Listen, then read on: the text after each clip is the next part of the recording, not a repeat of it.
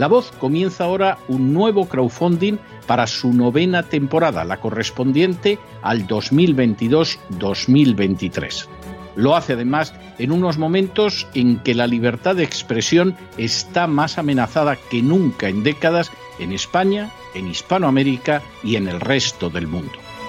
Una vez más, como en las temporadas anteriores, está en sus manos la conclusión o la continuidad del programa La Voz. Debido a la crisis económica creciente, al cambio del dólar en relación con el euro y sobre todo a la censura del programa en redes con su correspondiente desmonetarización, en esta novena temporada nos vemos obligados a subir el objetivo hasta la cifra de 130 mil dólares. Con el crowdfunding se mantiene la emisión en directo, en abierto y de forma gratuita del programa a través de YouTube, iBox, SoundCloud, Spotify, Apple Podcasts, Google Podcasts, Tunnel y Stitcher. Además, por supuesto, de en cesarvidal.tv. De hecho, es este crowdfunding el que permitirá poder seguir emitiendo en cesarvidal.tv, ya que sin la continuidad de la voz no puede haber continuidad de contenidos en ese canal televisivo.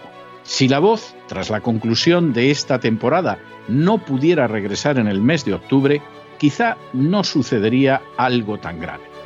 Una vez más, habría quedado de manifiesto, como tantas veces a lo largo de la historia de las naciones hispanas, que para muchos es preferible quejarse, protestar o amargarse a enfrentarse de manera práctica con un problema concreto. No pasaría nada. La voz simplemente dejaría de emitirse por la sencilla razón de que no hay suficientes personas dispuestas a asumir el apoyo de su causa, que es la de la libertad y de la verdad, la de la información independiente y la opinión rigurosa, la de la lucha contra las tiranías y contra aquellos proyectos que pretenden convertir en esclavos a los seres humanos. Si piensan que merece la pena seguir escuchando día a día la voz, son ustedes bienvenidos a la hora de contribuir al nuevo crowdfunding que permitirá que puedan escuchar este programa radiofónico una temporada más. Muchas, muchas, muchas gracias por todo. God bless you. Que Dios los bendiga.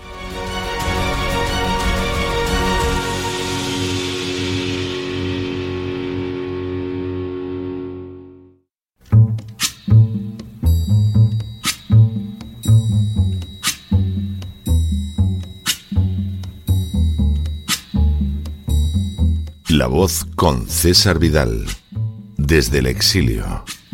When the night has come and the land is dark and the moon is the only light we'll see. No, I won't be afraid.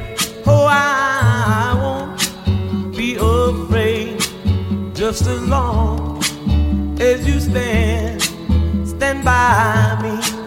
Muy buenos días, muy buenas tardes, muy buenas noches y muy bienvenidos a esta nueva singladura de La Voz. Soy César Vidal, hoy es el martes 5 de julio de 2022 y me dirijo a los hispanoparlantes de ambos hemisferios, a los situados a uno y otro lado del Atlántico y del Pacífico, y como siempre lo hago desde el exilio. Corría el año 44 a.C. cuando fue asesinado en Roma Cayo Julio César. En un intento por evitar la deriva de la República hacia un régimen tiránico, Marco Tulio Cicerón comenzó entonces a redactar un libro en el que se describían los deberes que los ciudadanos tienen que cumplir para con el Estado y cómo éste, a su vez, puede ser preservado. Así surgió la obra titulada De Officis, es decir, acerca de los deberes o acerca de los oficios. Escrita en menos de cuatro semanas, Cicerón dejó expresada en la misma las líneas fundamentales de gobierno de la República y así, por ejemplo, señaló Equitas tolitur omnes si haberes sum quique non licet lo que podría traducirse como la justicia es abolida cuando no se permite que cada uno posea lo que es suyo. La afirmación ciertamente estaba investida de no poca relevancia y verdad.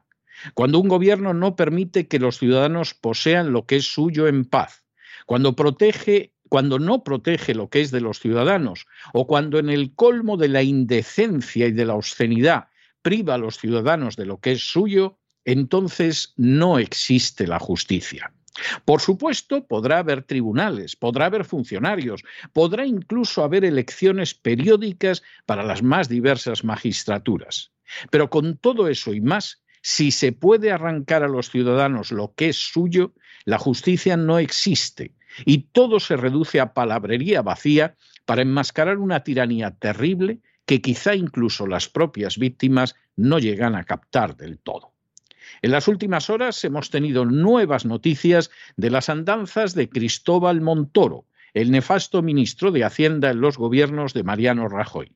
Sin ánimo de ser exhaustivos, los hechos son los siguientes. Primero, en el año 2011 resultaba más que previsible que el Partido Popular llegaría al poder en España y que se convertiría en ministro de Hacienda Cristóbal Montoro. Aprovechando esa situación, Montoro convocó cenas con empresarios de relevancia a las que asistían abogados de su gabinete de asesoramiento fiscal y en las que se repartían tarjetas para que acudieran al despacho fundado por Montoro una vez que él se convirtiera en ministro de Hacienda. Segundo, en la primera sesión de gobierno del Partido Popular, Montoro llevó a cabo la creación o subida de más de 50 impuestos. Y eso a pesar de que el Partido Popular se presentaba como de centro derecha, aunque lo cierto es que superó en ese mismo día las pretensiones fiscales del Partido Comunista de España. Tercero, no contento con esa salvaje subida de impuestos, Montoro fue impulsando una serie de medidas que chocaban frontalmente con la legalidad española y la europea. Así, por ejemplo, declaró imprescriptible el castigo por tener cuentas no declaradas en el extranjero, equiparándolo así a los crímenes contra la humanidad y el genocidio. Semejante dislate jurídico sería invalidado años después por la Administración de Justicia de la Unión Europea. Cuarto, la anulación de las normas impulsadas por Montoro ha costado a las arcas españolas miles de millones de euros hasta la fecha, que por supuesto no van a pagar ni Montoro ni sus ejecutores buscabonus de la agencia tributaria. Quinto, porque lo cierto es que no contento con estas acciones, Montoro decretó la entrega de bonus a los inspectores de la agencia tributaria, una acción considerada delictiva en naciones avanzadas y que constituye un claro apremio para la prevaricación, porque es un equivalente a dar bonus a los jueces de acuerdo con los años de cárcel a que condenen a aquellos que juzgan. Sexto, de manera bien reveladora, algunos de los personajes víctimas de los buscabonus, como el futbolista Ronaldo, acudieron a los servicios del despacho fundado por Montoro. Séptimo, por si todo lo anterior no fuera poco, Montoro utilizó además a la agencia tributaria como instrumento de persecución de periodistas no gratos, llegando a decir en persona al periodista español Federico Quevedo que si no deseaba tener problemas con Hacienda, ya sabía lo que tenía que hacer. Octavo. De la misma manera, Montoro se ocupó de decretar una amnistía fiscal cuyos beneficiarios jamás publicó y que permitió eludir la cárcel y el pago a Hacienda precisamente a los grandes evasores fiscales. Noveno. Igualmente, Montoro consiguió que España fuera la única nación del mundo que no publicó los nombres de la famosa lista Falciani formada por evasores de impuestos en Suiza. Décimo. Los efectos de la política de Montoro en el terreno económico y social resultaron verdaderamente pavorosos y se tradujeron en la destrucción de decenas de miles de pequeñas y medianas empresas, en la pérdida de empleo de más de dos millones de españoles, en un déficit público desbocado y en un aumento astronómico de la deuda pública que por primera vez en siglos superó el 100% del Producto Interior Bruto. De hecho, habría que retrotraerse al desastroso reinado de Felipe II, en el que tuvieron lugar cuatro bancarrotas, para dar con un desastre hacendístico semejante al creado por Montoro en sus nefastos siete años como ministro de Hacienda. Un décimo. Gracias a Montoro, España se convirtió en una nación irremisiblemente quebrada, sin seguridad jurídica alguna, con un régimen fiscal intolerable y carente de atractivo para la inversión. De hecho, a su sucesora en el Ministerio de Hacienda solo se la puede acusar de haber continuado el camino trazado por Montoro. Duodécimo. Como consumación de las actividades desastrosas de Montoro al frente del Ministerio de Hacienda, hay que señalar finalmente su reconocimiento en sede judicial de que había financiado el golpe de Estado en Cataluña, a pesar de lo cual no se le ha iniciado hasta la fecha ningún tipo de acción judicial por alta traición y malversación de caudales públicos. Décimo tercero. Al dejar el cargo, las cifras macroeconómicas de Montoro constituían un verdadero desastre nacional. No solo España estaba en bancarrota, sino que su situación en todos los parámetros era considerablemente peor a la que dejó en 1996 el socialista Felipe González. Décimo cuarto. Durante los años siguientes, Montoro ha continuado sus labores de conseguidor en diversos lugares y a la vez ha intentado contar siempre con una presencia mediática que le permitiera eludir las acciones judiciales. Décimo quinto. En una entrevista de prensa publicada en catalán, Montoro afirmaría que al ver los presupuestos del gobierno social comunista, aplaudí a Pedro Sánchez y no me puse de pie de milagro. No sé qué me frenó. Décimo sexto. Montoro se jactó entonces de que el presupuesto había estado vivo tres años, 2018, 2019 y 2020, y de que el gobierno social comunista no había tocado su ley de estabilidad del año 2012. Décimo séptimo. A continuación, de nuevo alabando al gobierno socialcomunista, Montoro señaló que los fondos que recibe España proceden de una deuda mancomunada. Por primera vez en la Unión Europea, todos los estados se ponen de acuerdo en emitir una deuda mancomunada. Es un paso fundamental en la integración europea la oposición, en referencia a su propio partido, no sabe lo que dice en lugar de estar celebrando que son fondos de todos y que van sobre todo a los países que más hemos padecido. En lugar de celebrarlo, lo convierten en un enfrentamiento político. Décimo octavo. Montoro se mostró también en esa entrevista favorable a las regularizaciones del rey emérito, señalando que más valía tarde que nunca. Décimo noveno. Montoro remontó aquella entrevista afirmando que lo pasó mal cuando vio entrar en prisión al golpista catalán Oriol Junqueras. Vigésimo. Hace apenas unos días, el Tribunal de Justicia de la Unión Europea ha condenado a España por dos normas aprobadas en 2015 por impulso de Cristóbal Montoro. Las normas, en la línea del siniestro ministro, pretendían evitar las reclamaciones por la previa condena contra el conocido como céntimo sanitario. Vigésimo primero.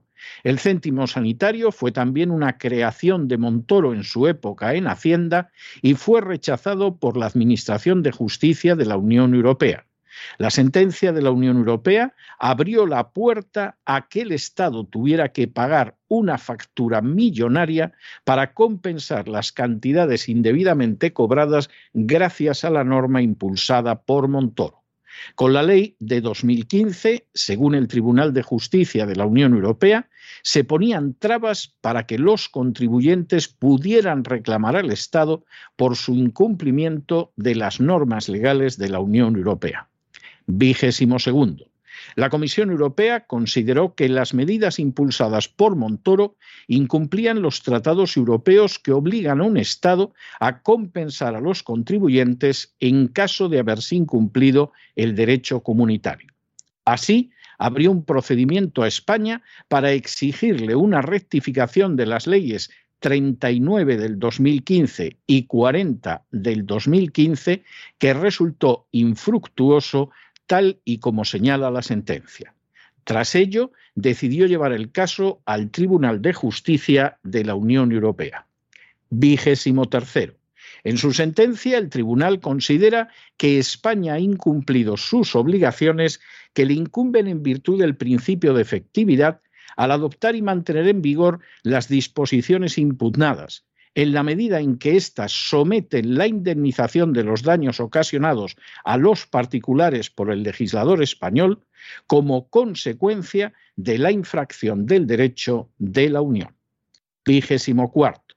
En concreto, el Tribunal de Justicia de la Unión Europea, entre otros criterios, señala que limitar solo cinco años previos a una sentencia contra España los daños que se pueden reclamar por parte del contribuyente pone trabas a que los particulares perjudicados puedan obtener una adecuada reparación de su perjuicio. También señala el tribunal que la reparación de los daños causados a particulares por infracciones del derecho de la Unión debe ser adecuada al perjuicio sufrido. Vigésimo quinto. En febrero de este año, el Tribunal de Justicia de la Unión Europea también anuló otra de las invenciones de Montoro, en concreto el régimen sancionador del sistema para declarar bienes en el extranjero conocido como modelo 720. Esta sentencia daba pie a aquellos que fueron sancionados por no declarar en tiempo y forma sus activos fuera de España a reclamar al Estado estas multas.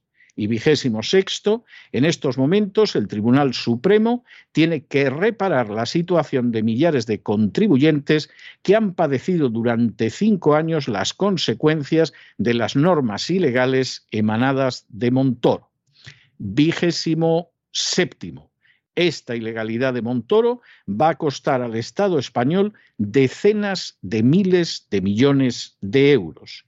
Y vigésimo octavo, esas decenas de miles de millones de euros serán abonadas por los contribuyentes y ni los buscabonus que ejecutaron las órdenes que sabían inconstitucionales, ni Montoro aportarán un solo céntimo para indemnizar a sus víctimas. La figura de Cristóbal Montoro es, sin ningún género de dudas, una de las más siniestras y dañinas de las últimas décadas de la historia de España.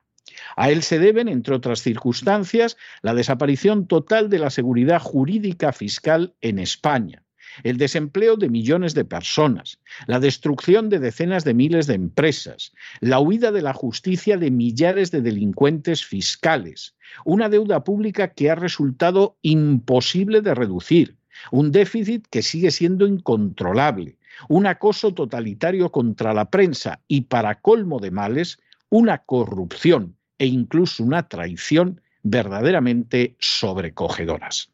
Todo eso además fue perpetrado por una persona como Montoro que no era ignorante ni estaba exenta de conocimientos, sino que por el contrario contaba con una cátedra universitaria y conocía bien el marco legal español y posiblemente incluso el europeo. En otras palabras, buena parte de sus decisiones, si es que no todas, estuvieron marcadas por la prevaricación, y así lo están dejando de manifiesto sucesivas sentencias del Tribunal de Justicia de la Unión Europea. En cualquier nación civilizada, el antiguo ministro de Hacienda Cristóbal Montoro hace ya tiempo, seguramente años, que estaría en prisión.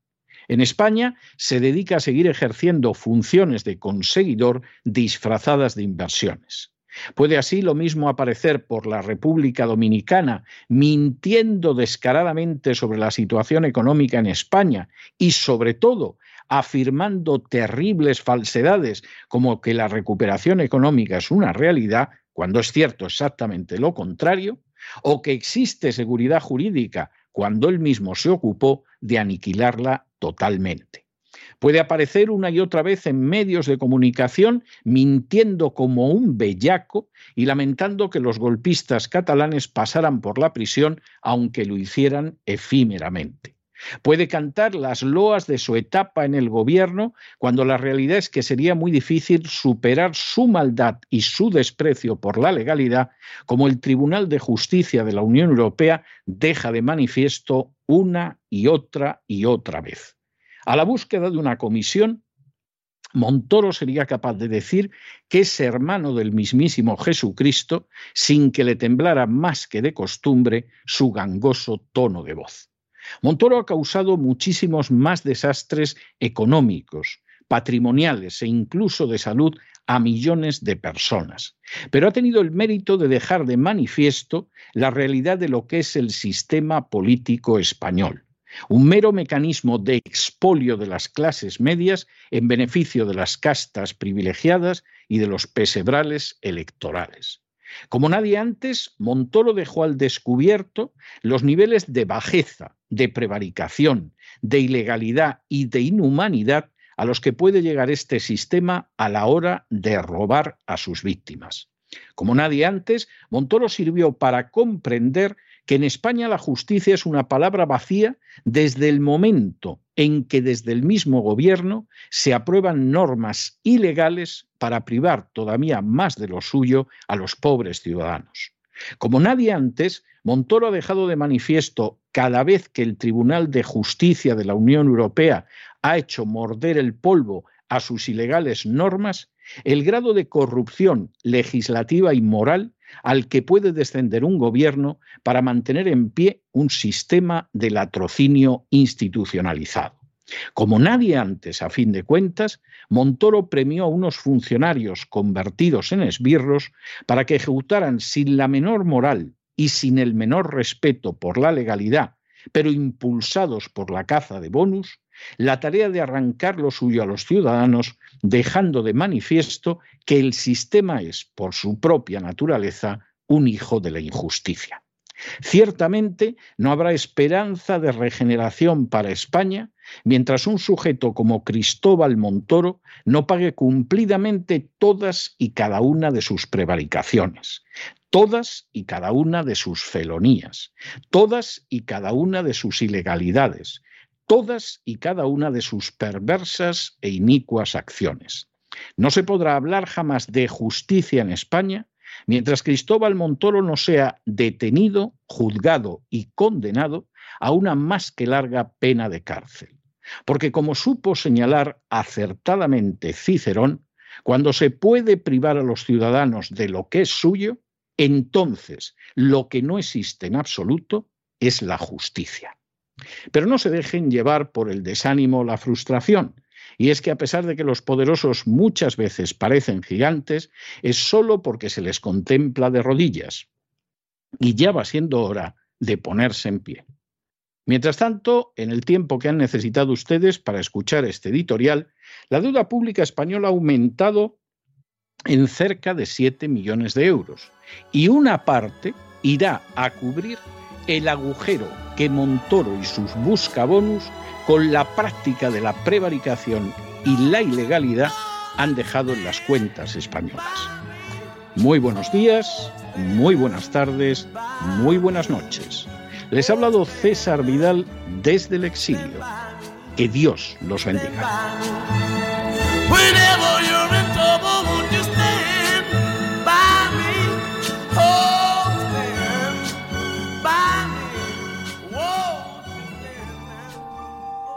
Esta sección está patrocinada por crowdfunding con el siguiente mensaje.